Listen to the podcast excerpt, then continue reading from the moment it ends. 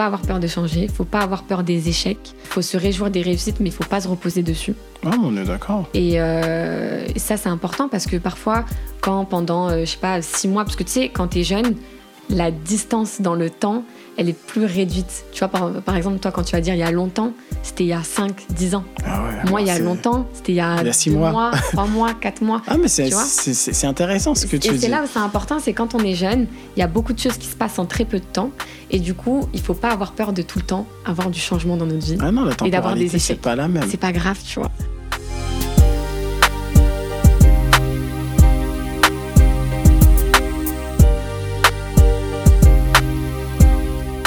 Bonjour à tous, j'espère que vous allez bien. On se retrouve aujourd'hui pour un nouvel épisode où j'ai eu l'opportunité de discuter avec Camélia. Camélia qui est une jeune fille qui est vraiment talentueuse et plein de ressources. Effectivement, actuellement elle travaille en tant que journaliste en apprentissage à France 24 pour l'émission de Pas de quartier.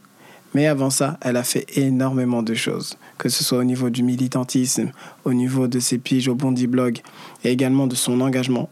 Vraiment, ça a été un plaisir pour moi de la rencontrer et d'échanger sur de nombreux sujets. Et justement, cela permet d'avoir vraiment une perspective sur une trajectoire qui a l'air linéaire, mais qui derrière cache vraiment un grand engagement de sa part. Donc je ne vous en dis pas plus et je vous laisse écouter ma rencontre avec Camélia.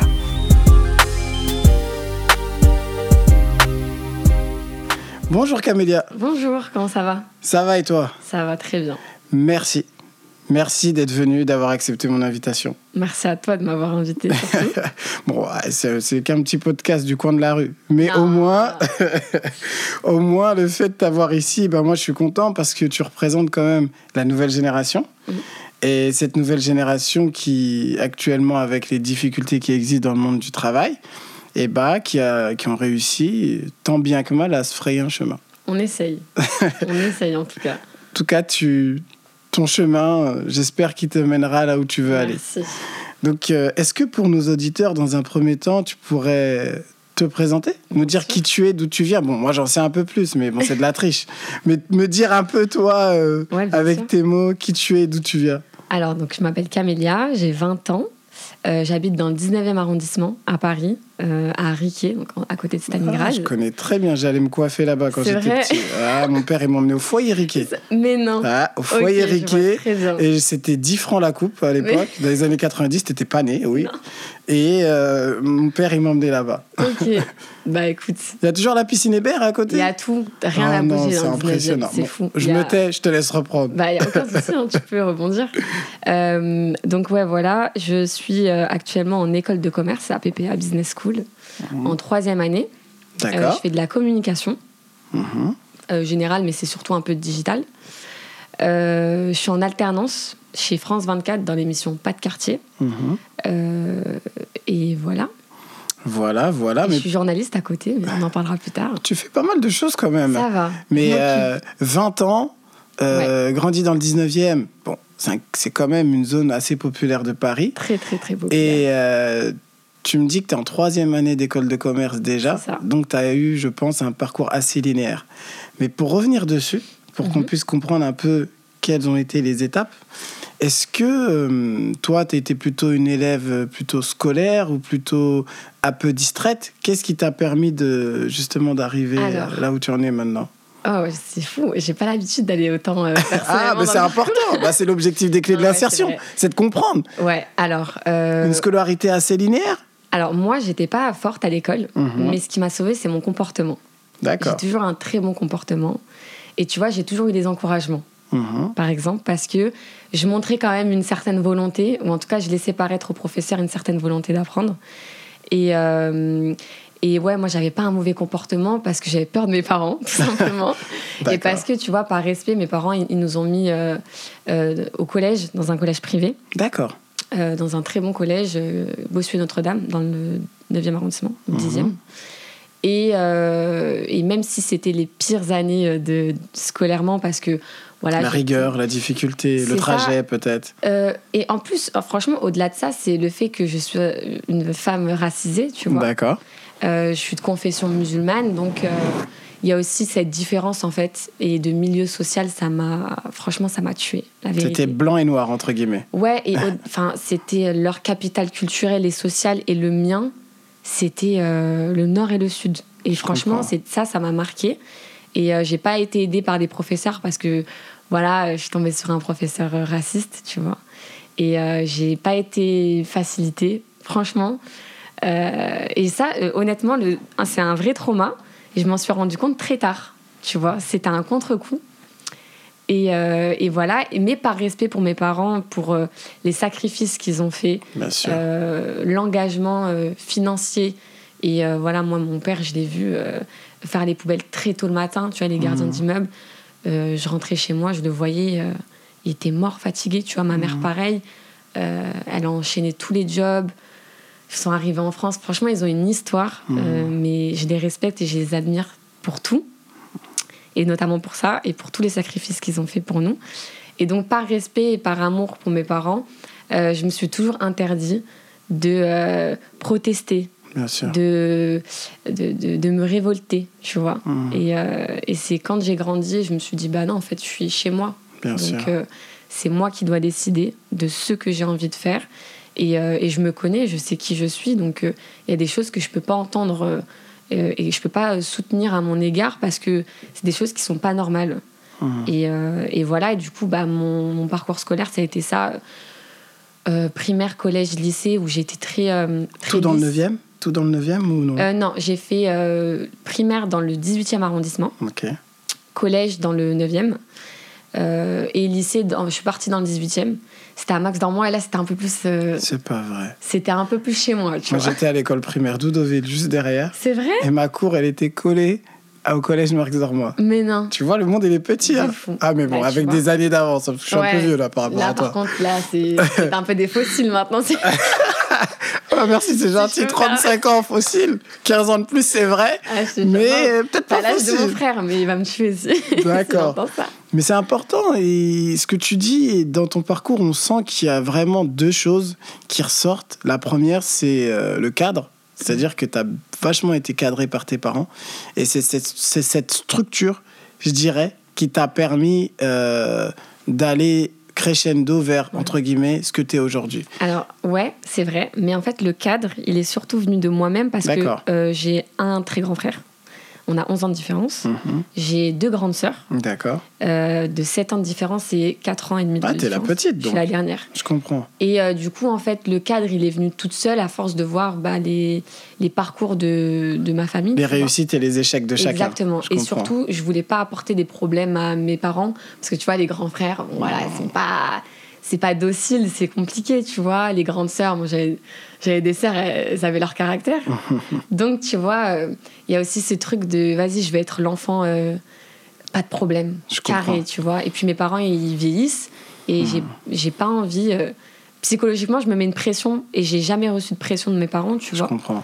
Euh, c'est une pression personnelle que je me mets de j'ai envie de pouvoir subvenir à mes propres besoins euh, et d'avoir ma réussite sans leur porter eux un échec ou sans qu'ils se soient euh, se soient dit en fait ouais on, purée, on a on a raté tu vois Mhm.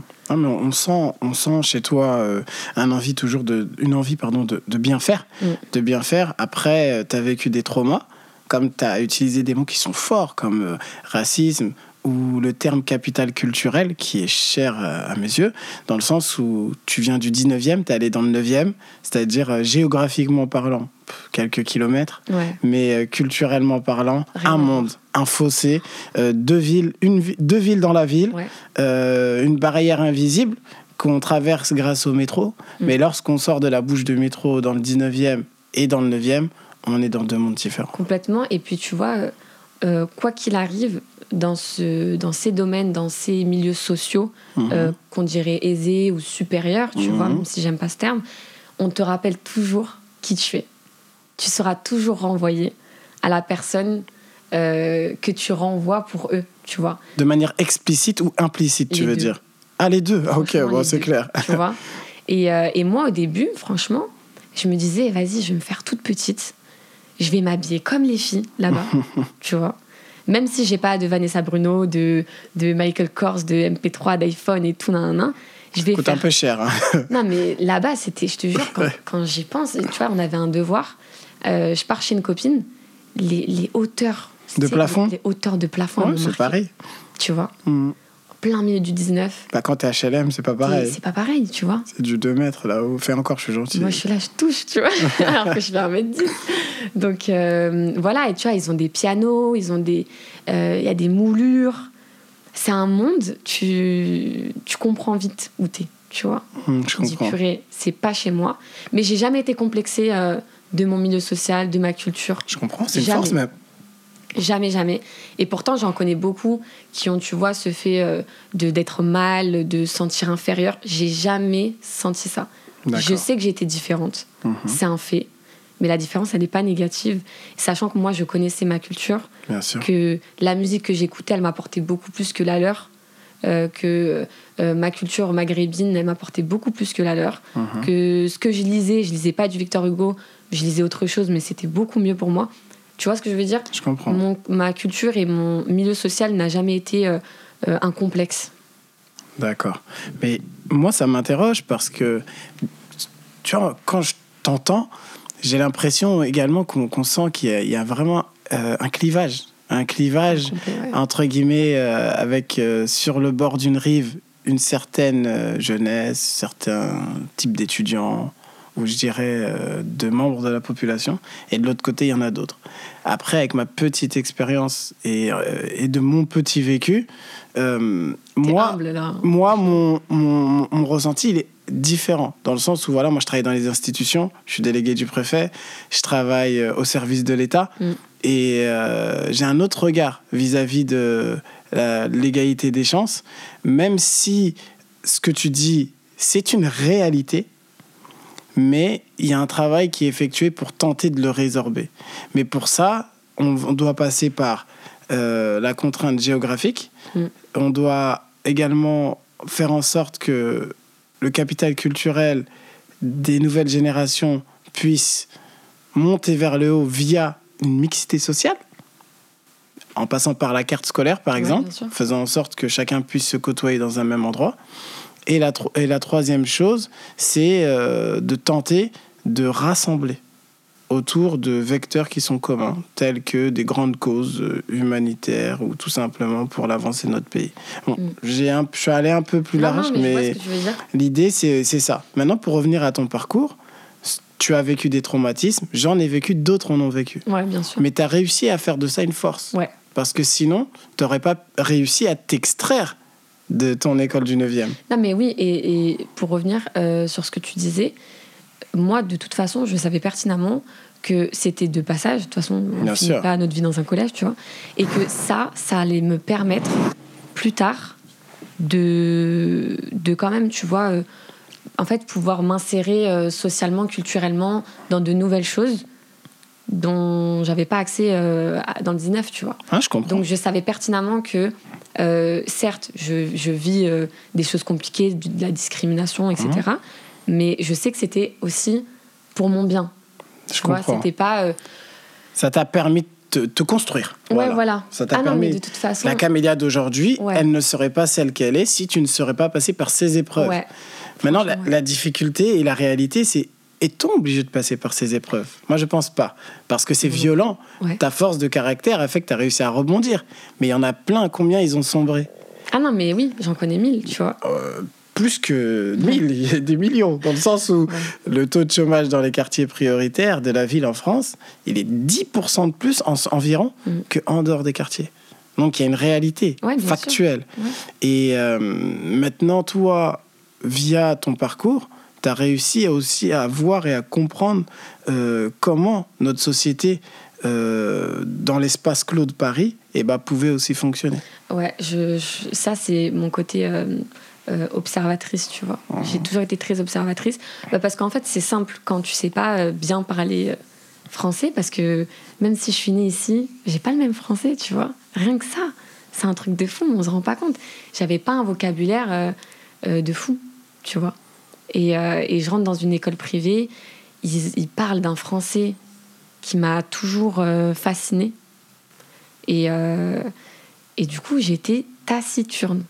Je reste silencieuse dans mon coin. J'observe un an, deux ans. Et en fait, je, je me suis imprégnée du côté positif que ça m'apportait. Tu Je vois comprends. je me suis pas dit ouais vas-y je suis pas comme eux je me mets de côté et puis moi tu vois je reste dans mon côté et de toute façon ils voudront jamais de moi Mhm. non je m'en fous tu vois je prends le côté vraiment je, je prends que ce qui peut m'apporter de bien donc euh, bien savoir parler se défendre Euh, et puis tu vois maintenant euh, Argumenter. argumenter franchement ouais parce que j'ai fait des concours d'éloquence après tu vois Mhm. et je, je sais pertinemment que j'aurais pas pu faire tout ce que j'ai fait après si on m'avait pas mis deux, trois claques, tu vois, discriminatoires en face. Mais c'est pas grave, c'est des choses. Moi, je dis, grâce à Dieu, j'ai le caractère et les épaules qui ont pu supporter ça. Et, euh, et je sais que c'est une chance parce que d'autres l'ont- les ont pas eu, Bien sûr. tu vois. Je comprends. Après, euh, c'est vrai qu'en termes de vocabulaire, je me souviens que moi j'avais une prof qui me disait qu'en moyenne, peut-être que je me trompe, on utilise 2000 mots à peu près. Mm. Mais dans les quartiers, bon, ça tourne autour de moins. J'ai pas le chiffre, mais tu es d'accord avec Ouais, moi. ouais. On parle avec quelques mots, quoi. Ouais, que c'est carré, ok, d'accord, vas-y. euh, Après, on en on invente. hein. jus. On en invente. on a euh, C'est vrai que dans les quartiers, il y a Eh, on réservoir est- on est fort, populaire, mais qui, qui, qui aussi influe dans la société. Après, c'est dans les deux sens. Mais euh, de là, donc, tu as passé ton bac à Marx Dormois. Ouais. Voilà. Bac ES. Bac ES. Que... Mention bien. Bac- J'étais pas loin de là très bien. Bah, t'as été formé dans le privé. Enfin, je veux dire, il y avait une base, une base solide, quoi. Moi, voilà, quand j'ai passé mon bac pro, je m'en souviens, je suis parti avec mes potes. Je me suis dit, oh là là, j'espère que je l'ai eu. Bah, je l'ai eu, j'étais content, Ouais. tu vois. Donc, toi, ton bac ES en poche, à partir de là, euh, t'as souhaité t'orienter directement vers une école de commerce ou t'étais hésitante? Euh, alors, moi, je voulais faire soit une prépa, Mhm. euh, soit un DUT. D'accord. Et, euh, et je me suis dit, de, en fait, je commençais euh, à m'intéresser au journalisme. Euh, je faisais pas mal de trucs à côté associatifs. Donc, Sciences Po, peut-être? T'as pensé à Sciences Po, j'imagine Franchement, j'ai pensé Ah, à tout. D'accord. J'ai vraiment, j'ai j'ai regardé toutes les possibilités. Et, euh, et d'ailleurs, juste un- une petite parenthèse, euh, le fait de connaître euh, toutes les possibilités, ça aussi, c'est une, c'est une chance, on va dire, tu Oui, vois, bien sûr. du privé. Parce que pour, j'étais dans, dans l'associatif, pardon. Mhm. Et, euh, et c'est des jeunes qui ont mon âge ou qui sont même plus âgés et euh, ils savent pas ce que c'est une prépa. Ils savent pas ce que c'est un DUT. Tu vois Donc rien que ça, je me suis rendu compte qu'il fallait vraiment que je réfléchisse à toutes les options possibles parce que moi j'ai la chance de les connaître, tu vois. Je te dis que c'est une chance. Moi, j'ai tu sais quand est-ce que j'ai connu la prépa? Dis-moi, À 25 ans. tu vois? Il y a 10 ans à peine. Tu te rends compte Ouais, non mais je À 25 ans. c'est un truc Sciences. Po, je crois, à 22 ou 23 ans. Donc c'est vraiment pour dire le fossé. Ouais. Et que la clé, c'est l'information. Et ensuite, va leur dire aux jeunes que euh, une classe préparatoire, ça te prépare juste à un diplôme, à, à l'entrée. Mais c'est pas un diplôme. Mais ça sert à quoi? Voilà, c'est c'est ça, le ça. terme. C'est pas factu- factuellement. Parce que ça eux, ils voient sur la longévité, ils, ils voient pas un bac plus 5 ou un doctorat, Mhm. tu vois? Ils voient un bac plus 2 ou un bachelor, bac plus 3, et après, adios, tu vois, je vais travailler. BTS, voilà. Clairement, Tu vois euh, ce diplôme va m'apporter quoi Ok, ça. je vais gagner 2000 Et euros. c'est Allez, c'est pas vais. mauvais en soi, Non, s'ils pas réussissent comme ça. Mais c'est juste, venez, on, on- enfin, offrez toutes les possibilités à vos jeunes, parce que là, ça part des institutions, Bien tu sûr. vois. C'est la faute à. Et proposez tout, et ils choisiront de eux-mêmes. Et ça restreint les possibilités aussi. Dans le sens où si tu sais pas où tu veux aller. C'est ça. Très clairement. Et c'est pour ça que la proportion de, dans les quartiers prioritaires des personnes qui arrivent jusqu'au bac plus 5, elle est très faible. Ouais. Elle, Elle était encore plus faible. avant. Elle était encore plus parce que aussi il y a la massification scolaire, Ouais. la création du bac pro dans les années 80, le fait que de génération en génération on pousse, on pousse, Mm. mais on voit qu'il y a une réalité. Il y a des euh, frontières. Quand tu veux aller euh, dans le supérieur, tu as Parcoursup. Quand tu arrives dans le supérieur, tu pas forcément Ouais. la formation que tu souhaites. Une fois que tu termines ta licence, actuellement, on est en train de parler de créer un Parcoursup complémentaire pour entrer en master. Mm. Donc, tu vois, on crée des frontières. Et en fait, en créant ces frontières-là, on, on crée en fait aussi un, un filtre Mhm. de ceux qui veulent vraiment étudier, qui veulent vraiment se battre. Eux, ils trouveront leur licence, ils trouveront parce que ils vont s'intéresser à parcoursup, à euh, à toutes ces plateformes, tu vois, qui sont Mhm. difficiles en fait. Euh, c'est flou. Bien sûr. Quand t'es jeune, t'as 18 ans, tu t'inscris sur les trucs et Mhm. tout, tu galères. Et nos parents, ils peuvent pas nous aider parce qu'ils savent pas ce que c'est, les études supérieures, tu vois. Il n'y a pas de cadre. Il y, a- C'est- il y a juste nos parents qui nous soutiennent ou qui, qui espèrent. Allez, ma fille, Tu vas-y, nous. J'ai confiance, vas-y. Ou alors même, quelquequefois, mon, tu vois, mon père, il dit rien, mais je sais, tu vois, qu'il Oui, sûr. au fond. Il est dans le coin, quoi, il regarde. C'est ça. genre, mais, encore. Mais tu vois, genre, en vrai, euh, nos parents, ils savent pas. Ils peuvent même pas nous aider, tu vois. Et c'est ça la grosse différence. C'est ça. C'est la grosse différence, mais aussi derrière, lorsque tu arrives à activer les bons leviers, et bah, ces difficultés qui font que peut-être tu as moins de capital ou de d'infrastructures familiales autour de toi qui peut te permettre d'aller là où tu veux, Mm. et bah, ça te permet de créer des nouvelles compétences. C'est ça. Cette compétence liée à la curiosité, à l'envie, euh, tu as aussi la niaque, tu es déter, comme on dit. C'est ça. Tu es déter. T'es grave. Euh, déter. demain, on te parle d'un. Il y a un forum, bah, tu vas y aller, tu seras à 8 heures. S'il faut aller avec, parler avec telle personne, tu vas aller au culot. C'est ça. Tu vas dire, il faut que je Mais vous ça, il faut parle. l'expliquer, tu vois. C'est ça. Et ça, ils, ils le sauront pas. Je parle des jeunes. hein. Bien Ils le sûr. sauront pas parce que on, leur explique pas. Non. Ou en tout cas, on les amène pas, Non, on les amène pas à ça. tu vois. On les amène pas à ça, malgré, pour aussi défendre aussi ce qui existe, il y a énormément de dispositifs qui peuvent aider les jeunes. Maintenant, la difficulté, c'est la première, c'est l'information. Ils ne savent pas. Et de l'autre côté, euh, on ne sait pas. Ouais. On ne sait pas parler aux jeunes. Mm. Oui, pour les jeunes, pour les jeunes, pour les jeunes. Ok, mais c'est quoi un jeune? C'est ça. c'est que déjà définis-moi la tranche d'âge. 16-25 jusqu'à 30 ans. Parfois, tu vois dans des émissions télé, la personne a plus de 30 ans, ouais, jeune de quartier. Ça veut dire quoi? Il faut aussi une définition claire et nette. C'est quoi le contour de ces frontières? Mais euh, ça donne aussi espoir parce que tu te dis, là, à cette époque, euh, regarde, moi, je suis la génération, entre guillemets, peut-être deux ou trois générations au-dessus de toi.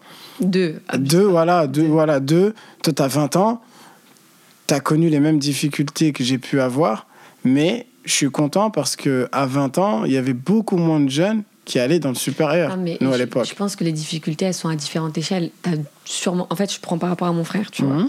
Euh, vous, avez- vous êtes de la même génération. Mhm. Mon frère a beaucoup plus souffert que moi, Mhm. tu vois.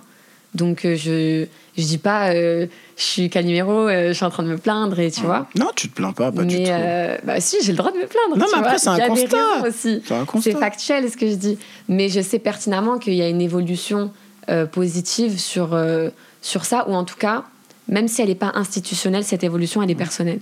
Dans notre culture, dans nos familles, dans nos réussites, je trouve que il y, a cette- y a ce truc de. on- en fait, on peut y arriver. Après, t'as grandi avec un smartphone, contrairement à la génération au-dessus. Dans le sens Ouais. où, avant, il n'y avait pas de réseau Internet. Ouais. Le réseautage, euh, envoyer des messages, pouvoir discuter en direct avec Ouais, des gens, des institutions. Chercher Ah, l'information. Chercher... On n'avait pas ça. C'est pour ça que la difficulté était différente. c'est ça. Mais c'est, on va pas s'arrêter sur le passé, de toute façon c'est terminé. Mais l'avenir, Ouais, mais elle a des répercussions, tu vois. elle a des répercussions, c'est vrai, pour une classe d'âge. Mais pour la nouvelle génération, justement, c'est aussi euh, une chance Mm. Qui va vous permettre et qui vous permet eh ben, d'être créatif et de vous démarquer. Mm. Et cette démarcation, c'est ce qui fait aussi votre force. Donc euh, toi, tu as eu ton bac ES, tu t'es cherché. À partir de là, avant d'entrer en école de commerce, tu avais fait autre chose ou non? Ouais, j'ai fait DUT, euh, j'ai fait un DUT technique de commercialisation. D'accord, ok. Euh, C'est un, c'est un parcours sélectif aussi. Parce que pour entrer en DUT, c'est par, c'est sur dossier. Ouais, Donc euh, c'est Ouais, pas ouais. comme ça qu'on rentre en DUT. ouais, mais bon, en vrai. euh, Tu avais une mention bien. Oui. C'est une réalité. Ah Donc non, tu ah vois oui, ce que je veux dire. c'est ce qui t'a permis Et aussi. tu vois, pour te dire, j'étais même major de promo au DUT. Ah ouais, Ouais. D'accord. Mais, euh, mais après, euh, le niveau, honnêtement, il était, il était normal. Éclaté au sol Non, je plaisante. Non, C'était normal, ok. il était normal. Franchement, euh, tu vois, quand on dit sélectif et tout, tu t'attends quand même à un niveau. Je comprends. Mais en fait, comme je suis sortie quand même d'un cadre privé, Mhm. tu vois, les écoles privées. Ah, mais toi, ça t'a forgé. On sent, on sent, on, sent, on sent l'ambivalence. Ouais. C'était difficile, violent, vu entre guillemets, enfin pas entre guillemets sûr, parce que tu l'as exprimé, le racisme et la discrimination Mm. que tu as vécu, Complet. mais scolairement, et ça t'a outillé, ça t'a permis entre guillemets d'être celle que tu es aujourd'hui. Ouais, je suis. Très clairement, tu vois Ah, l'ambivalence C'est ça. C'est- c'est- C'est c'est fort, exactement hein. ça. Et, euh, et même, moi, mon éducation, elle est très carrée, tu vois. Mhm. Très, euh, on est des soldats. Tu vois. Ouais, mais après c'est aussi la famille. Ça, Eh, c'est ça- la famille, ça, tu, Tu vois, donc en fait, moi, je, mon parcours scolaire, c'est ça, c'est euh, Tu perds pas de temps. exactement. T'optimises, tu sais où tu veux Je m'organise de fou. Bah, c'est important. Ah bah je devrais prendre exemple sur toi. Voilà. Ça s'apprend. Je suis organisé, mais ouais, parfois j'ai besoin d'un peu de. euh, c'est compliqué de t'organiser avec, euh, J'ai un peu beaucoup de trucs. euh. Ouais, bah oui. Mais au-delà de ça, tu vois, là, tu es rentré, donc tu as eu ton DUT. De là, tu t'es orienté vers euh, l'école de commerce. Direct. Concours ou pas concours? Concours. D'accord, concours, écrit, oral. Ouais. Ensuite, tu es rentré. C'est une, une bonne école, ça. Parce que, désolé, je te dis ça parce que je Ouais, l'ai ouais, déjà oui, entendu, oui. en fait. Oui, c'est une bonne école. Voilà, donc tu es, rentré euh, dans l'école cette année. Ouais. Donc voilà. Et de là, il te fallait trouver un emploi. Un, un- Une alternance. Une alternance. Tu savais avant d'entrer dans l'école Ou c'est quand Ah tu es entré dans l'école Moi, je su savais. De toute façon, tu peux pas faire d'école sans. C'est trop cher, c'est ça? Ah ouais. Ah, t'as eu le terme oseille. C'est vrai, ce que tu dis, je le sais, parce que mon petit frère a fait une école de commerce aussi, et il était en apprentissage chez Alstom. Ouais. Et c'est Alstom qui payait Ouais. l'école. C'est ça Et un jour, je lui dis, mais t'es obligé de faire ça. Il m'a dit, mais- il m'a dit comme ça, mais ouais, j'étais sérieux, toi Mais tu sais 8 pas à 10 000 euros l'année Et, et encore. Et encore. Toi, il y en a, ils font en initial, par contre, parce Ouais. que les parents ont les moyens. Exactement. D'accord, ok. Et, euh, et ouais. Vous êtes pas assis aux mêmes places. Ah, Ils sont devant. non. Je fais ça, je rigole. Je rigole. Dans la, classe, elle est coupée en deux. Les, les pauvres là, les riches là. En gros, euh, allez trimer, nous on est tranquille. franchement, au lycée, c'était un peu ça, hein, je vais pas te mentir. Ah là là. Mais, euh, mais non, mais euh, le DUT, moi, je l'ai fait en public. Mhm. J'étais à Saint-Denis, à la fac.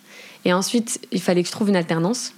Et je savais pertinemment que l'alternance, c'est un, un combat. euh, Donc entre 19 et 20, pendant un an, tu étais en train de sélectionner, chercher un peu là où tu voudrais Ouais, aller. douloureusement, oui. Douloureusement. Allez, une petite anecdote. non, franchement, c'est galère. T'envoies, euh, par, par jour, t'envoies euh, 10 à 15 euh, CV. Tu es sérieuse? Ouais, 10 à 15 ouais. Ça veut dire, bon, je, je Je dis me peut-être laissais les n'importe week-ends quoi. de repos. 52 semaines dans l'année, t'enlèves les week-ends, tous les jours. Ça veut dire que t'as envoyé, envoyé au moins 200 ou 300 candidatures. Ouais, mais tu vois, moi, ma soeur, elle a fait, euh, je pense, 600 candidatures pour trouver une alternance. Mais elle a trouvé. Ouais. Mais 600, tu te rends Elle a compte trouvé, tu sais quand? Trois jours avant euh, le début. C'est horrible. Mais horrible. c'est comme moi. hein.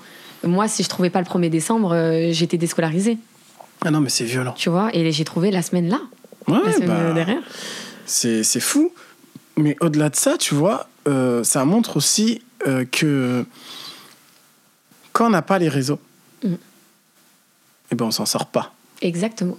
si tu ne connais pas les bonnes personnes, et malheureusement, et bah, même si tu as la meilleure des candidatures, tu ne seras pas en capacité de pouvoir, euh, comment on dit, accrocher les bonnes personnes. Ouais. Donc après, ça devient un CV lambda. Et attention, quand on parle de réseau, euh, c'est pas le réseau euh, de fou. Hein. Ah non, pas d'un réseau de deux, fou. trois personnes ou quelqu'un qui est sensibilisé à ta cause. tu vois. Ouais, ça existe, voilà, c'est ça. Et, euh, et moi, je prends l'exemple de mon frère, mais son Mhm. alternance, euh, pareil, il l'a trouvé à la dernière minute quand il était jeune, et il a trouvé un match de foot.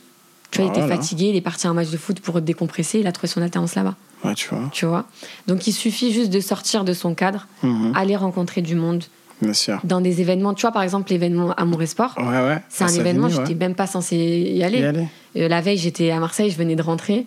Je me suis dit, bon, vas-y, je vais y aller, c'est intéressant, c'est social. T'as pu parler avec une préfète. J'ai parlé avec la préfète. Tu dis c'est un truc de fou, non J'imagine. Non, mais en fait, tu te dis, j'y vais parce que mon militantisme et euh, ce que je représente socialement, culturellement, je me suis dit, il faut que j'aille donner quand même du soutien D'accord. et que j'y aille parce que c'est intéressant, que c'est important. C'était bien en plus. C'était bien, c'était Mhm. grave cool. Mhm. Et, euh, et ouais, quand il y a des projets sociaux comme ça, allez-y. Tu vois Je comprends. Ne, si pas se freiner, ne pas. En fait, il faut toujours prendre euh, une opportunité, enfin, saisir les opportunités Ouais. pour euh, entre guillemets atteindre ses C'est objectifs. ça. Et parfois, même euh, sur aujourd'hui, tu vois, sur les réseaux sociaux, il y a des comptes, euh, ils te mettent, ouais, je sais pas, euh, événement social, euh, euh, soutien. Je sais pas, par exemple, il y avait un truc avec Récit d'Algérie. Donc, tu y vas, c'est gratuit, tu Mhm. rencontres du monde, tu parles un peu. euh, des, je sais pas, même des- dès qu'il y a un mouvement social ou un petit truc sympa, Mhm. sur les réseaux, tout se relaie facilement. comprends. ouais. Vas-y, tu vois. Moi, j'ai au début, C'est ce qu'on disait, tu vois, tout à l'heure. j'y allais seule, j'avais même pas de potes. Voilà, tu vois, aller, les, tu vois. les- les réseaux, mais maintenant tu connais du monde. Et Voilà. de plus en plus de monde à chaque ça. fois. Et toutes les générations. Bah maintenant, je, je suis là en mode Ah, mais lui, je le connais. Ah, mais lui. Et je ramène des potes, je me dis Ouais, viens, Mhm. t'as un projet, viens, on va y aller, tu vas rencontrer un Mhm. tel, un tel, un tel. Tu vois. Non, mais je suis d'accord avec toi et c'est une manière aussi de, de faire euh, qui te permet de pallier ce manque de réseau initial exactement. pour mettre en commun chacun vos réseaux. le en réseau fait. social, c'est super important et il n'y a pas de petits réseaux, Mhm. tu vois. Euh, Il n'y a que de grandes opportunités, de grandes possibilités. faut juste voir plus large et, euh, et utiliser à bon escient une personne. Et je dis pas ça en, en disant, ouais, euh, tu parles avec per- une personne par intérêt, hein, tu Non, vois. pas du Tu tout. profites de ton moment, Ouais. de ta journée. Si tu rencontres quelqu'un, c'est intéressant, tant mieux. Sinon, c'est pas grave. C'est pas grave parce que tu vas t'enrichir déjà personnellement. Et au-delà de ça, après, c'est une réalité. Rares sont les personnes qui n'ont pas un intérêt. Moi, c'est mé- Ah mé- ouais, méchant ce que je te dis. C'est-à-dire que même quand tu vas aller quelque part, ton intérêt, ça va être de passer du bon temps. Ouais. Ou ton intérêt, ça va être de pouvoir discuter avec telle ou telle personne. Ou de signer un contrat. Mm. C'est pas un gros mot. hein. Non, c'est ouais, juste savoir euh, qu'est-ce qui, qu'est-ce que tu veux, qu'est-ce qui Ouais. t'intéresse. Maintenant, quand tu es. moi, je te parle de, de, de moi ou d'autres personnes qui, ont qui peuvent avoir une influence sur un sujet. Parfois, tu as des gens, ils vont te contacter maladroitement pour uniquement tenter d'avoir euh, une opportunité. Mm. Mais alors que ça fonctionne pas comme ça. Il faut apprendre à se connaître dans un premier temps. Et ensuite, une fois que la personne, tu la connais, toi, tu laisses la porte ouverte. S'il y a ces possibilités qui se mettent en place, voilà. Et ça. parfois, c'est totalement inattendu. Ouais. Tu ne te rends même pas Et c'est compte. souvent euh, les, les meilleures rencontres, tu vois, qui sont inattendues. Moi, je me souviens que pour une, euh, un emploi que j'ai pu avoir, euh, il y a eu 12 ans entre la. j'ai vu, j'ai rencontré la personne, j'avais, je crois, 20 ans.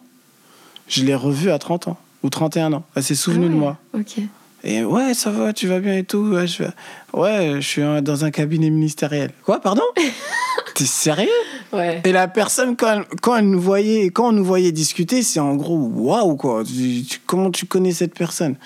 En fait, je l'ai connue dans un autre cadre, si tu veux. Ouais. Donc, euh, tu, tu vois, Ouais, ouais. c'est, c'est- ça veut dire que n'attends pas forcément maintenant. C'est ça. Apprends à Et- apprécier la personne. Bah pareil, quand j'ai quand j'ai connu le monde du journalisme, Mhm. c'était concours de circonstances, tu vois. Ah, voilà. Je suis arrivée à une conf de rédac, Mhm. je savais même pas ce que c'était, je savais même pas pourquoi j'étais là, Ouais. tu vois, parce que j'étais pas du tout là, on en parlera sûrement tout à l'heure, mais Mhm. j'étais même pas là pour ça. J'arrive et en fait, euh, tu te dis, mais en fait, je peux écrire, Tu Donc, je vois peux être journaliste. Donc, et après, au fil des années, Avoir une tu dis- influence. tu dis, en fait, je peux faire une demande de carte de presse, tu Voilà. vois. Donc, je peux être journaliste. Mhm. J'ai- pas été en école, mais c'est pas grave, tu Non, c'est pas grave, c'est en fonction de, de tes revenus, c'est ça La carte de presse, c'est-à-dire le Euh, nombre de revenus qui rentrent dans l'année Non, le nombre. Alors, c'est soit le nombre de piges, D'accord. soit si tu es salarié avec une boîte, tu as une lettre de Ouais. la boîte avec qui tu bosses et tu fais une demande. Ok, d'accord. Bah, tu vois, c'est c'est simple. Après, euh, moi, j'ai mon avis à moi Ouais. de tout ce qui est école, corporatisme et autres, mais bon, ça, c'est une autre question. c'est intéressant. Voilà. Maintenant, toi, euh, voilà, c'est bien parce que tu, tu fais la bonne euh, transition. Bah ouais, c'est mon là, taf. t'es es, à PP, PPG, c'est ça PPA. Ah, PPA, voilà, désolé pour les sigles. C'est pas grave. Euh, PPA, mais tu nous as parlé de la, conf- de la conférence de rédaction. C'est vrai qu'à Ouais. côté, tu as été un temps pigiste. C'est ça. Et euh, cette expérience t'a apporté quoi? Wow. Pigiste, c'est un mot, voilà, mais plutôt du journalisme. C'est-à-dire, Mhm. qu'est-ce que ça t'a apporté? Euh, alors, pareil, dans le- l'idée des possibilités, tu vois, Mhm. dans ma tête, euh, quand tu es issu d'un milieu populaire, Mhm. euh, de parents qui ont des petits boulots, tu vois, mais qui sont nécessaires à la société, parce que sans eux, rien Bien ne roule. Euh, tu te dis, moi, il faut que je finisse dans un bureau euh, du 8-18 heures, et c'est tout. C'est ça ma Ouais, réussite. C'était ça, moi aussi. Tu vois Avec un ordinateur aussi, t'as oublié Ouais, l'ordi. si j'ai un ordi, Voilà. un, un ordi Un de taf, bureau, tu vois. Un ordi, C'est pas mon ordi un perso, téléphone, exactement. C'est bon, vois. t'as réussi ta live. Exactement. Et du coup, il y a ça. euh, donc, mes études, elles se sont un peu focalisées sur ce cadre-là de euh, d'idéal. Mhm. Et, euh, et en fait, je- le journalisme, c'est moi, c'était de la radio que je voulais faire quand j'étais petite. D'accord. Tu vois. Et, euh, et en fait, je me suis dit, bah non, je pourrais jamais faire ça. Il faut une école de journalisme, il faut connaître du monde.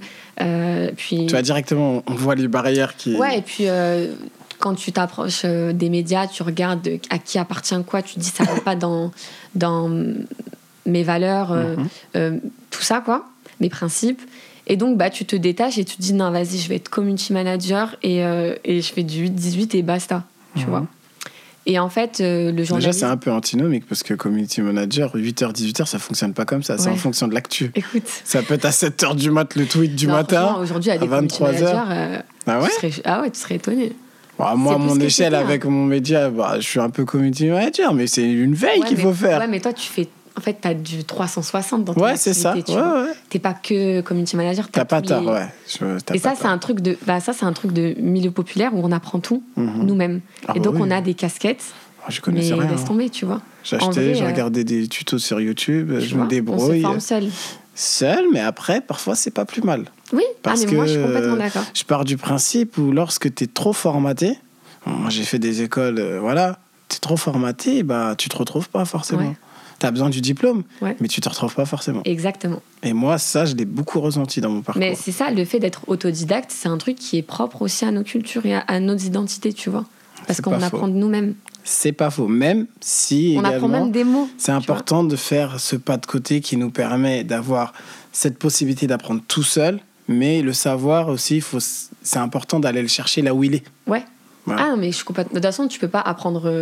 Tout seul. tout seul, oui, ça c'est pas possible. Ça, Et à un moment donné, il faut que tu te sortes de ton cadre et que tu ailles chercher tes, des réponses à tes questions. On est mais quoi qu'il arrive, il y a ce truc d'autonomie très Mhm. jeune. Ouais, Tu bah, vois, même fou. dans nos quartiers, quand tu vois des petits qui sont là euh, en train de sortir, faire le marché, faire nanana, Mhm. ils sont super autonomes, ils sont super jeunes. Tu vois. Non mais grave. Donc, euh, donc voilà. Mais pour revenir sur les confs de rédac, du coup, euh, je suis arrivée au Bondi Blog, c'était il y a deux ans et demi, je crois. Ouais. Euh, trois ans même. J'étais mineure. Jalal était déjà là? Ouais, Jalal, purée.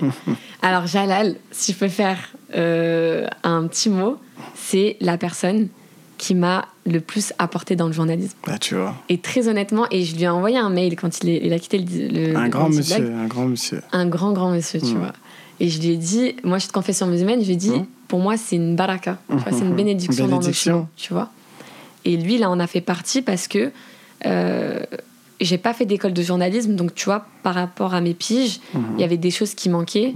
Il y avait du, un manque de professionnalisme, tu vois, parce que j'ai pas été formée. Et lui me faisait des retours, mais tu serais choqué. Circonstancié, comme on Mais dit. des, des retours qui font deux pages de mail Tu te rends compte? avec tous les Il se donnait le temps. Il se donnait le temps. Et franchement, si je lui envoyais un message, je savais qu'il allait répondre. Mhm. Au conf de rédac, quand j'y allais, je disais écoute, j'aimerais bien me former aux enquêtes, aux reportages. Mhm. Ok, bah tu fais ça, tu fais ça.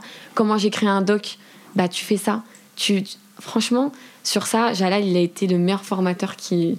Et pourtant, euh, j'ai avec des intervenants qui, ont des... qui sont dans le 440, tu vois. Bien sûr. Mais ça a été la, la meilleure formation, Ah. ça a été Jalal. Bah déjà, ça t'a fait monter d'une étape, d'une Ouais. step. Et Latifa, euh, je suis très admirative de son parcours, tu vois. C'est Mhm. une femme maghrébine, euh, de confession musulmane, très intelligente. Euh, et là, je suis en train de les saucer. Culti- Oui, cultivé aussi, mais cultiver. voilà. Et au-delà de ça, c'est des gens. C'est en fait, c'est important de les rencontrer pour pouvoir se faire un. En fait, se dire que c'est possible. Tu vois, quand je vois Latifa, je m'identifie plus parce que c'est une femme. Bien sûr. Donc, euh, euh, puis directrice d'un média. Des modèles de réussite, en fait. Exactement. Et ça, on en a besoin. Et dans n'importe quel domaine, on a besoin aussi de voir des personnes qui nous ressemblent. Ouais, Et ça. quand on a des personnes qui nous ressemblent, on se dit, mais je peux le faire moi aussi. Ouais. Mais lorsque tu ne vois pas forcément des personnes qui te ressemblent socialement, je parle pas de couleur, moi, mais plutôt socialement, Exactement. tu te dis, Hum, il y a un petit problème. Et moi, après, là où je suis, il y a des gens, il y a des places, il y a des gens qui sont sur des postes. Pas beaucoup, c'est jamais assez. Mais les choses changent. Mais oui, c'est et important. ça, c'est important. Et Mais c'est aussi grâce à des gens comme toi, où toi, tu as un certain niveau aussi dans la hiérarchie, où tu Mhm. peux permettre à des gens comme nous de pouvoir entrer. Mhm. Donc c'est là aussi, c'est intéressant, c'est que nous, on doit se battre pour être en haut Mhm, euh, des, des échelles de, de, en fait, de choix, bien sûr. tu vois.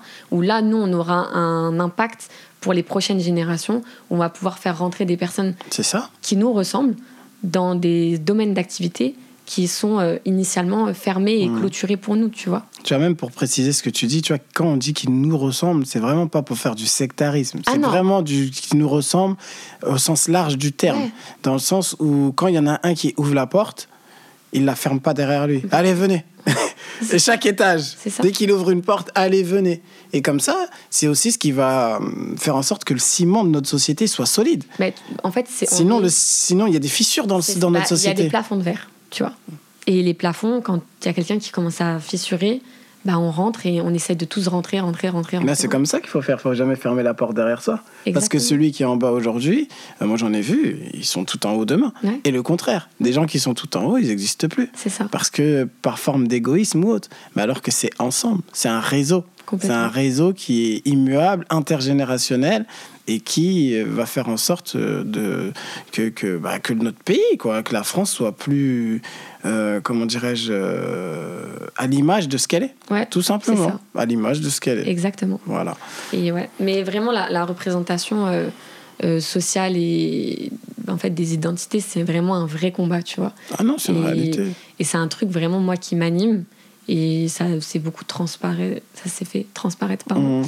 dans mon travail, notamment avec le Bondi Blog, où, euh, j'ai fait plutôt de rédaction d'articles ou tu faisais des. non, rédaction d'articles. D'accord, c'est vraiment ton truc, quoi. Ouais. D'accord, ok. Et euh, bon, maintenant, je fais beaucoup de vidéos, etc. Mais Mhm. euh, il y a deux ans, je me voyais pas du tout devant la caméra. Je comprends. Donc, euh, Bah aussi, c'est un cheminement, une- tu t'es plus mature aussi. oui, aussi. voilà, tu vois, à 20 plus à l'aise, ans, plus t'es plus à l'aise, plus, tu sais plus ce que tu es aussi. Ouais, c'est ça. Parce que pour avaler derrière la caméra, il faut savoir ce que tu veux renvoyer. Ouais. Si toi, t'es même pas au clair avec toi-même, c'est normal, à 18 Ouais, ans, attention. sûr, attends.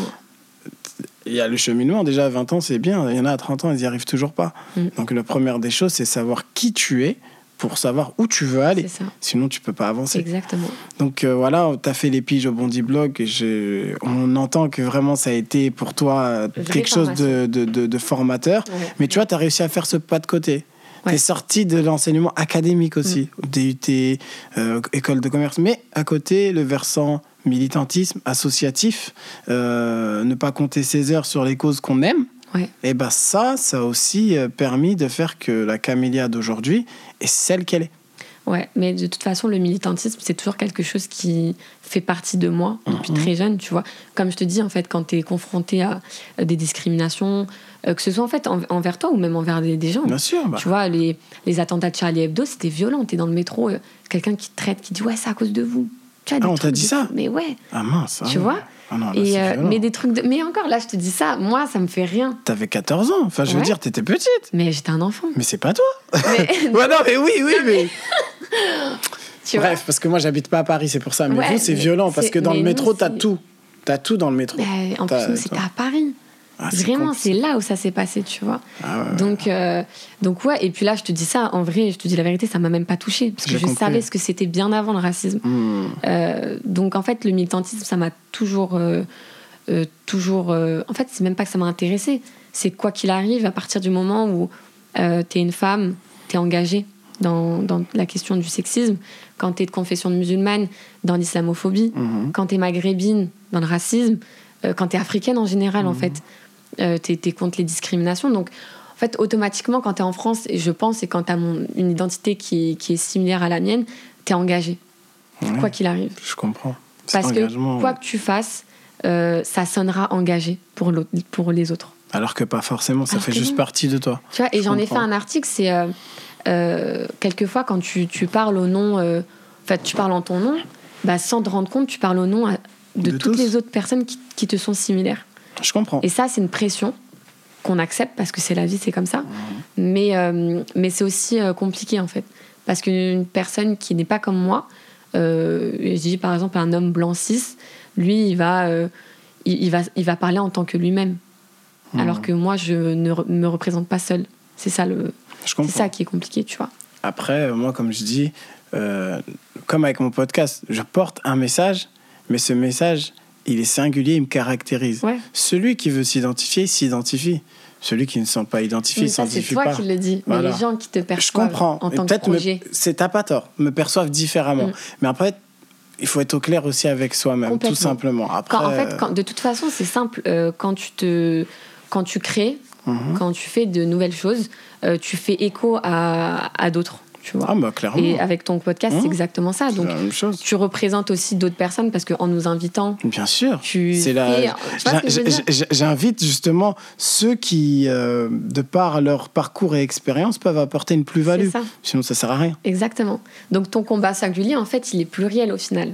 Il devient, il devient pluriel. C'est ça. Voilà, c'est clair. Non, Mais mais bah, donc- très bien. Tu vois T'as tout à fait, C'est tout là à où fait compris en fait, tu milites et t'as raison. aussi. Je milite à ma manière. Exactement. Tout à fait.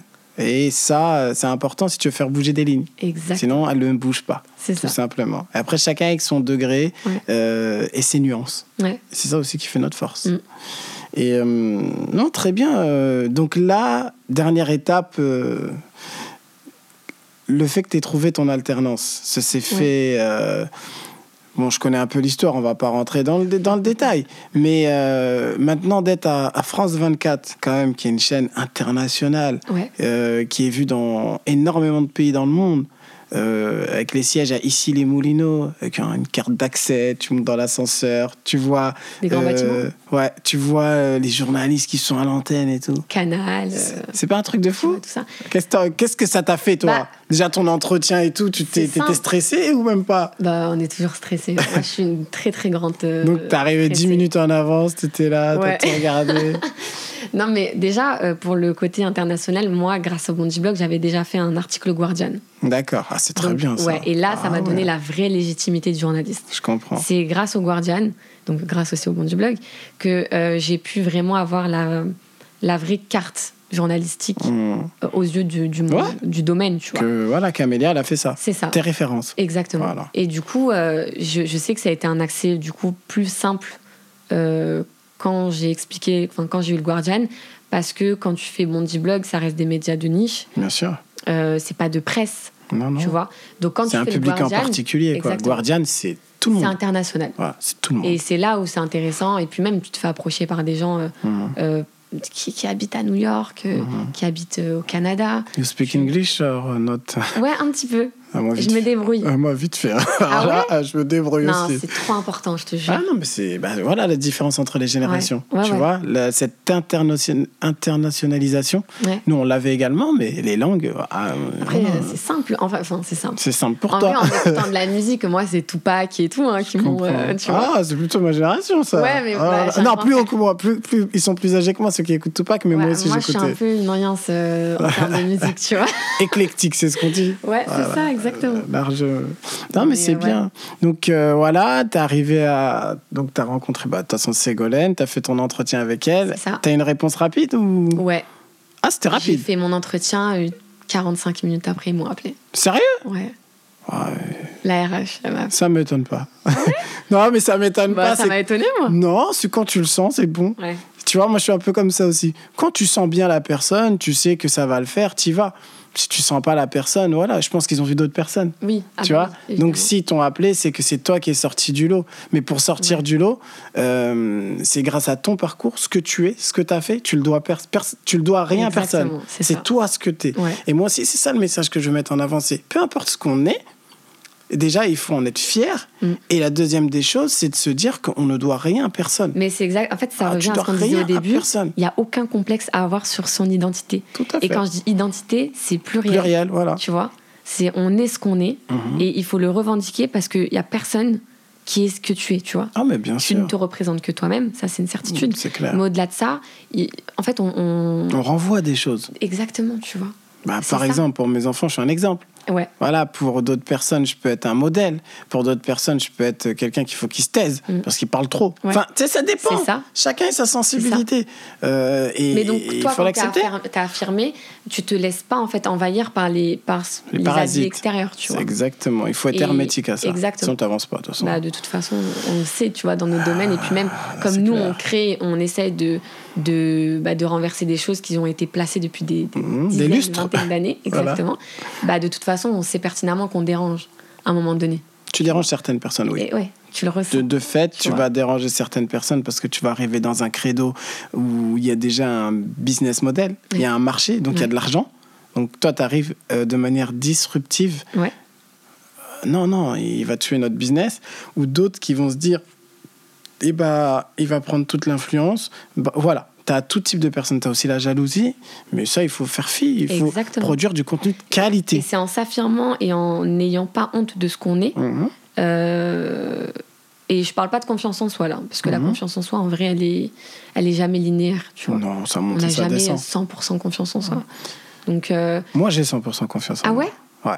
Tout le Moi, temps Tout le temps. Eh J'ai ben, toujours, eu, j'ai toujours eu confiance en moi. Mais ça, c'est trop bien. Je serais pas là aujourd'hui sinon. C'est-à-dire que c'est ma confiance en moi et en mes capacités Ouais. qui m'ont permis aujourd'hui d'être là. C'est-à-dire que cette confiance, elle vient de, déjà de l'amour de mes parents Ouais. et de deux, de la fierté de mes origines. C'est-à-dire que peu importe ce qu'on va me dire, je vais prendre en compte ce qui va me permettre de m'améliorer, mais ça va pas me faire flancher parce que je suis déter. Ouais. Et tu vois, cette confiance en soi, eh ben, c'est un petit message aussi que je peux donner. Toujours, il faut travailler la confiance en Mhm. soi. Et comment ça se travaille? En lisant des livres sur le développement personnel, Ouais. en regardant des vidéos sur YouTube, en s'impliquant dans la vie de la société. C'est ça. Parce que lorsqu'on va te renvoyer un regard, et bah, des personnes vont justement comprendre que c'est à travers cette confiance en soi qu'on nous permet d'avancer. Après, tu peux avoir des doutes, mais la confiance, elle reste. Ouais, bah en fait, je te rejoins. Moi, je suis, je, suis aussi confiante dans plein, plein de choses. Mais il y a ce truc de. Je vais citer SCH, mais. non, mais tu as le droit. mais tu vois, SCH, dans une interview, il dit Ouais, je suis un, un peu. Dans chaque chose que j'entreprends, je suis un peu un rookie. Mhm. Tu vois. Comme ça. Et bah, c'est ça. Moi, toujours, quand je commence de nouvelles choses, parce que je veux pas m'arrêter à ce que je sais faire, Mhm. bah, je me considère comme euh, toute petite nouvelle. Ouais, c'est ça. Et après, euh, même si c'est quelque chose de déjà acquis, je veux me considérer pas au-dessus et pas. En fait, je vais essayer de donner le 100% de moi-même. En- Mais pour ça, il faut avoir un esprit de rookie, c'est-à-dire de nouveau, pour construire des bases Ouais. saines Mais et ça, solides. tu vois. Voilà. Ça. Ces bases-là, elles sont, elles sont nées de la Camélia qui est de, qui, qui- d'aujourd'hui et qui changera. Dans Mm. 10 ans, tu seras quelqu'un d'autre. Dans Ouais, 20 bien ans sûr. également. Donc, euh, tu prends ce que tu as à apprendre sur, au moment T. Et Voilà. aussi, euh, y a- il faut pas avoir peur de changer. Tu Ah vois. non faut pas avoir peur de changer, faut pas avoir peur des échecs. Mhm. Euh, faut se réjouir des réussites, mais il faut pas se reposer dessus. Ah, mais on est d'accord. Et, euh, et ça, c'est important parce que parfois, quand pendant, euh, je sais pas, six mois, parce que tu sais, quand tu es jeune, euh, la distance dans le temps, elle est plus réduite. Tu vois, par, par exemple, toi, quand tu vas dire il y a longtemps, c'était il y a 5, 10 ans. Ah ouais, Moi, il y a longtemps, c'était il y a, Il y a six deux mois. mois, 3 mois, 4 mois. Ah, mais c'est, intéressant ce que tu et dis. c'est là où c'est important, c'est quand on est jeune, il y a beaucoup de choses qui se passent en très peu de temps. Et du coup, il faut pas avoir peur de tout le temps avoir du changement dans notre vie. Ah non, la Et d'avoir des temporalité, c'est échecs. pas la même. C'est pas grave, tu vois. Avant 25 ans, enfin maintenant avec le recul, Là, il faut se, vois, il faut se lancer. n'aie pas peur. Ouais. Vas-y, si tu rates, c'est pas grave. Ça, c'est important. Ça, il faut l'avoir en tête. Ouais. Et c'est pour ça justement que, tu vois, lorsque j'ai repris le podcast, parce que je l'avais rangé un peu dans les cartons, parce que je chantais pas, euh, j'ai fait 50 épisodes, j'ai kiffé. Franchement, Mhm. mes intervenants, ils ont été super et tout, mais je- moi, je, je- je n'accepte pas la monotonie. C'est-à-dire, je me suis dit, bon, c'est bon, j'ai fait ce que j'avais à faire. Ouais. Pourquoi t'arrêtes, continue Non je reprends, je reprendrai quand je sentirai le truc. Et là, je me suis dit, je vais essayer de faire des podcasts qu'avec des moins de 25 ans Ouais. pour sentir justement cette nouvelle énergie. Et je le sens quand je t'entends Ouais. ou quand j'ai entendu euh, Corto la dernière fois. C'est pareil, tu sens que vous avez, euh, vous avez les dents qui rayent le parquet, que vous êtes conscient des difficultés de Ouais. notre société, mais ça donne euh, un air nouveau en fait. Tu vois, cet air nouveau. Il y a aussi ce truc de. voilà. On, on peut se donner les moyens. Là où on, on disait que c'était pas forcément possible à votre époque, tu vois. Aussi. oui. Et euh, et il y a ce truc de. On est déter parce qu'on sait qu'on peut avoir les moyens, donc on se donne à 10 000% Moi, avant, mes amis, par exemple, ils tu les comptais dans le kilomètre carré. Ouais, C'est-à-dire, ils habitent à côté de chez Ouais, moi et tout. ça. Toi, tes amis peuvent être à Marseille Ouais. via les réseaux sociaux. c'est ça. Mais c'était impossible, nous. Tu vois ce que je veux dire, les- le changement dans le 77. Bah tu vois, Tu vois. 77, moi c'est un kilomètre carré, pas plus. C'est pas possible. ça. Et, et ça, c'est c'est aussi super, tu vois. Donc euh, voilà, tu vas, là, tu as commencé avec France 24, donc tu vas être dans l'équipe pas de quartier. Ouais. Donc tu vas faire le tour de France. Vous allez peut-être aller aux Antilles, qui sait Parce que Ah, pour l'instant, j'ai pas vu des. Je le dis aussi, j'ai pas vu des- d'épisodes dans, euh, dans les euh, dom-tom. hein. Réunion, euh, Martinique, Guadeloupe. Qui sait Ah, Peut-être que vous allez y bien. aller. Mais en tout cas, tu vas sortir grandi avec une grande expérience. Ouais. Et ça, c'est top. Il y a Banlieusard Nouveau aussi. Oui, oui, Dieu, bah, Amadou, on le voit partout. Ah, on Mais le oui. voit trop. Pas trop, parce que c'est jamais assez. Mais c'est vrai que as, tu, tu, tu interviens aussi dans son média avec une nouvelle émission, c'est dans la Pénave, c'est ça? Ouais, c'est ça. C'est la Pénave, voilà, c'est ça, posé sur une chaise, euh, chaise euh, Décathlon, Quechua, dans le quartier, discuter euh, des réussites euh, euh, de, de- de personnes dans- issues du quartier, c'est ça? Ouais, en fait, là où en fait, j'essaie de centrer chaque élément journalistique à chaque média différent. D'accord, Tu vois, quand je suis avec France 24, je fais beaucoup de social. bien sûr. Euh, et là, en plus, ils font des, parten- des partenariats avec un média européen. Donc, Mhm. c'est cool. Ouais, euh, Hunter, c'est ça Exactement. Ouais, donc, il y a une perspective d'évolution aussi pour moi qui est Mhm. super intéressante. Euh, là où avec Banlieusard Nouveau, moi, ma très grande passion, c'est le rap. Mhm. Euh, moi, je suis née complètement dedans, tu vois. Et, euh, et j'ai eu la chance d'avoir un frère qui m'a beaucoup éduqué euh, sur le rap. Que j'ai toujours aimé ça. Et mon militantisme vient aussi de la musique, tu vois. Et, euh, et toute ma culture vient de la musique, honnêtement. D'accord. Quand j'apprends du vocabulaire, franchement, c'est avec le rap. Mais c'est des poètes, les rappeurs. Ouais. Enfin, ça dépend lesquels, mais t'as des. t'as- C'est quoi C'est Freeze Corleone Ouais. ou, ou je sais plus qui est. Même Jules, il a une plume. Ouais, T'as des gens, ou Nesbill, bon, c'est un ami à moi, c'est différent, mais lui, ils ont des plumes. ouais complètement. T'as des gens, ils ont des plumes comme ça, tu te dis, Mais waouh. tous, Dinos, euh, Nekfeu, SCH. Ah, Necfeu, oui. Tu vois, et, et au-delà de ça, j'ai même pas envie de dire que c'est des poètes, j'ai envie de dire que c'est des rappeurs, tu vois. J'ai envie de dire que le rap, c'est un art parmi tant T'as d'autres. pas tort. Et qu'il faut pas t'as l'associer à un À art chose. plus noble. Non, mais t'as Parce raison. que l'art du rap, c'est noble aussi. Non, tu mais t'as raison, t'as raison. Je, Et, je euh, me tais, je m'incline. non, non, t'as raison. Non, non, mais il faut, il faut reconnaître que tu as raison. Pourquoi on va associer quelque chose qui a sa propre culture et identité ça. à autre chose? C'est une écriture particulière, c'est des idées particulières, c'est un vocabulaire particulier, tu vois. Et aujourd'hui, c'est des vrais artistes accomplis. Quand tu vois des, des rappeurs qui font euh, des mixtapes avec une direction artistique de A à Z, ça raconte une histoire de Mhm. A à Z. Et que maintenant, il y a même des médias qui le font. Tu vois, je pense aux médias Rap Plume, Mhm. où ils ont créé un, une- un album, mixtape album, je dirais, Mhm. euh, avec une vraie DA sur euh, la fin du monde. Et C'est quoi une DA Direction artistique? Ouais, c'est ça.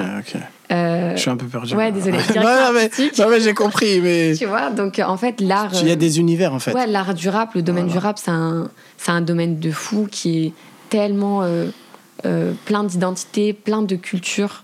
Et c'est là, en fait, où moi, j'ai beaucoup, beaucoup creusé là-dedans. Mhm. Et ça me représente énormément.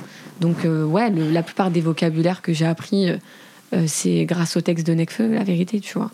Et, euh, et donc, ouais, du coup, comme c'est une grosse passion que j'ai et euh, grosse admiration aussi sur certains des, artistes, euh, on a décidé avec Amadou de faire une émission. Qui s'appelle La Pénave. Vous avez fait un, un épisode pour l'instant. Ouais, pour l'instant. Enfin, il y en a euh, d'autres qui sont tournés sûrement, oui, voilà. mais ça va on- arriver au fur et à mesure. Exactement. Bon, ne me dis rien, j'attends. Moi, je suis toujours sur Banlieusard Nouveau. moi. Non, mais oui, il faut suivre dans les arts nouveaux. Mais, euh, mais ouais, du coup, voilà, c'est super intéressant. Et ce qui est important aussi dans, dans cette émission, c'est que on parle pas que de musique. Et l'idée, c'est de faire une interview rap, mais on parle pas de rap, tu vois. On parle de tout. Mhm. Et, euh, et c'est important parce que les artistes, aujourd'hui, c'est limite des influenceurs. Ils sont énormément admirés. Euh, et les jeunes, ils veulent en fait devenir artistes. Tu vois, ils veulent la vie d'artiste. Et c'est important aussi qu'ils aient une image d'un artiste qui est accompli, mais aussi d'un homme ou d'une femme Mhm. accomplie, euh, où ils ont leur, euh, leur aussi leur militantisme, leurs identités, euh, leur culture et euh, leurs idées aussi euh, en c'est des humains en fait. C'est Ouais. des humains. C'est pas Tu que des rappeurs, euh, parce que tu le vois que d'un seul prisme. Ouais, Mais là, l'idée, c'est de la voir de manière plus large. C'est ça. Ah non, franchement, pour 20 ans, tu fais beaucoup de choses. hein. C'est pas moi, fini, il y a d'autres choses. Mais... Je, je sais plus où j'étais à 20 ans, mais j'en ai fait. Mais voilà, franchement, moi, je te, déjà, je te, je te tire mon chapeau parce Merci que beaucoup. ça fait plaisir. Ça Merci. fait plaisir de voir euh, une jeune femme comme toi engagée et qui va au bout de ses projets et qui ne font que de commencer, Ouais. débuter. Également que tu nous montres que ta résilience t'a permis également et ta curiosité d'atteindre euh, tes premiers objectifs. Et ça montre aussi qu'il y a de l'espoir. L'espoir qu'en réalité, euh, même si on vient d'un quartier populaire, que même si on a vécu des difficultés liées à soit discrimination, racisme ou aux difficultés en, en lien avec euh, le système scolaire, Ouais. tu as pu réussir à ton niveau. Ouais. Et cette réussite-là, elle est noble et franchement, moi, je t'en félicite. Merci beaucoup. Voilà. Maintenant, pour conclure, euh, est-ce que tu pourrais justement euh, donner euh, un conseil à des jeunes de ton âge? Mhm. D'habitude, je prends c'était des gens qui étaient plus âgés, mais c'est important aussi à des gens de ton âge Ouais. qui veulent atteindre leurs objectifs. Qu'est-ce que tu pourrais leur dire? Euh, alors, déjà, je pense que le message, il doit même aller euh, plutôt très jeune, tu Mhm. vois. Euh, tu le sais parce que je t'en avais parlé, mais je fais des interventions auprès d'associations Mhm. avec des jeunes pour parler de mon parcours, tu vois. Mhm.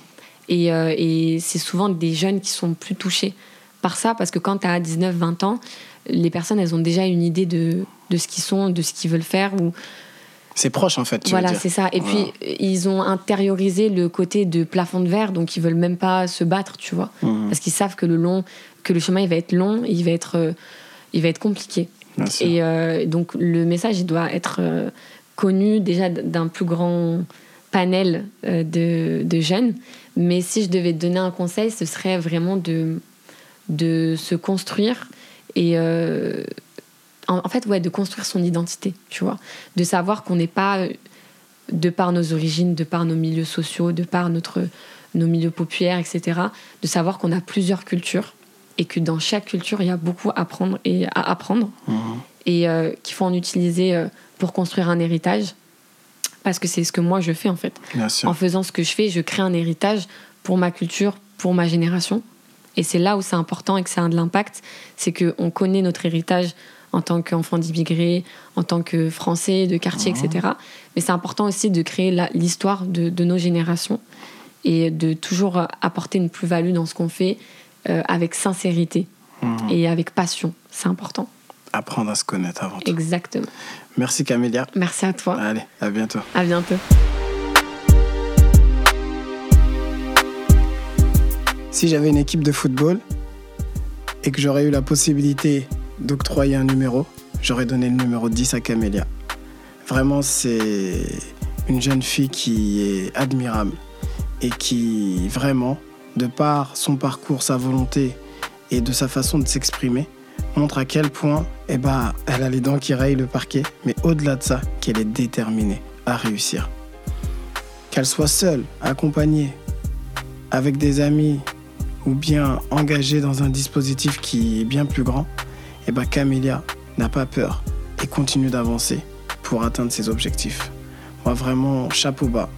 Je me rends compte au fil du temps que je me fais vieux également et que la nouvelle génération qui est amenée à nous remplacer est tout aussi motivée que je le suis et que je l'étais également. Et ça, ça fait plaisir. C'est pour ça que miser en l'avenir, c'est accompagner et donner la possibilité à des jeunes comme Camélia eh ben, de prendre leur envol et de représenter cette minorité issue des quartiers prioritaires et autres pour euh, élever la voix et revendiquer des avancées qui permettront à toute une jeunesse eh ben, de s'épanouir. Moi, je vous remercie comme d'habitude pour l'écoute de cet épisode et je vous dis à très bientôt pour la suite. Allez, ciao